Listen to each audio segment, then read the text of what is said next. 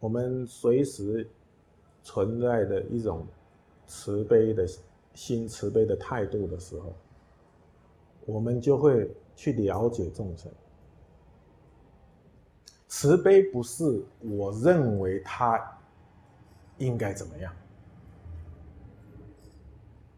哦，往往我们的爱是是一种一种带有我执的表现，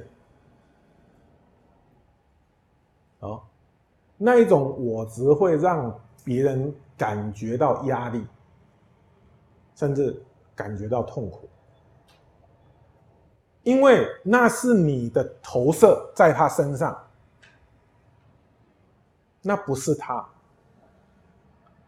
啊，所以比如说我认为什么是好，然后我就就要把这个给他，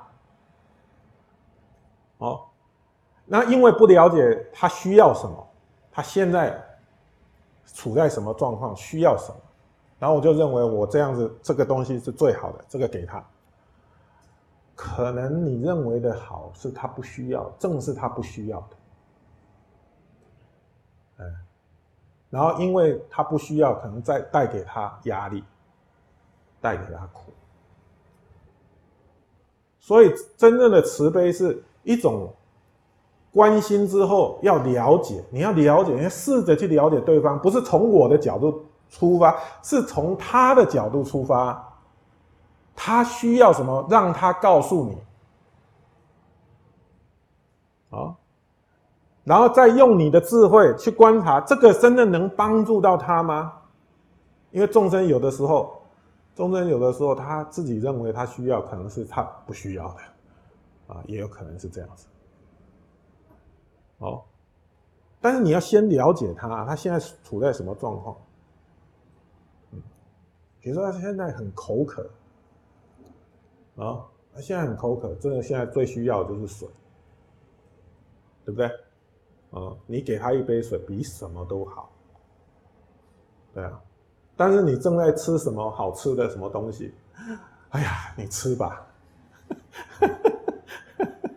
你吃吧。他口渴的要命，他根本咽不下去啊！再怎么好吃的东西，他很口渴，没用，没用。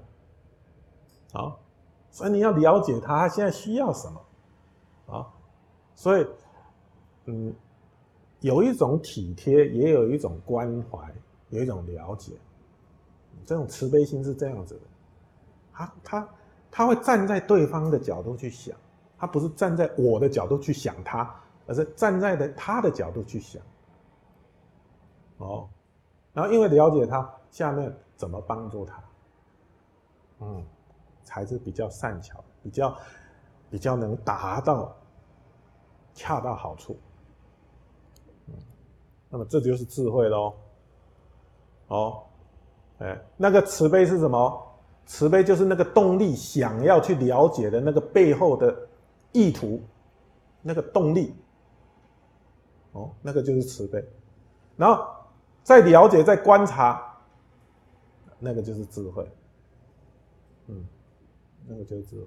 那由于有这两个的配合，才会出现方便，种种的善巧方便，善巧方便，恰到好处，不多不少，恰到好处，啊，嗯，所以这个智慧不容易修啊，啊，恰恰好。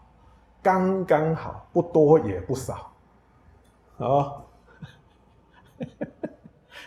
做过头了，比如说我们孩子关心他，太爱护他了，变溺爱他也不行，然后完全不关心他，呃，随便他，哦，那也不行，哦，什么是恰恰好，刚刚好，嗯，嗯，这要有智慧了，哦，这就是善巧方便。嗯，善巧方便。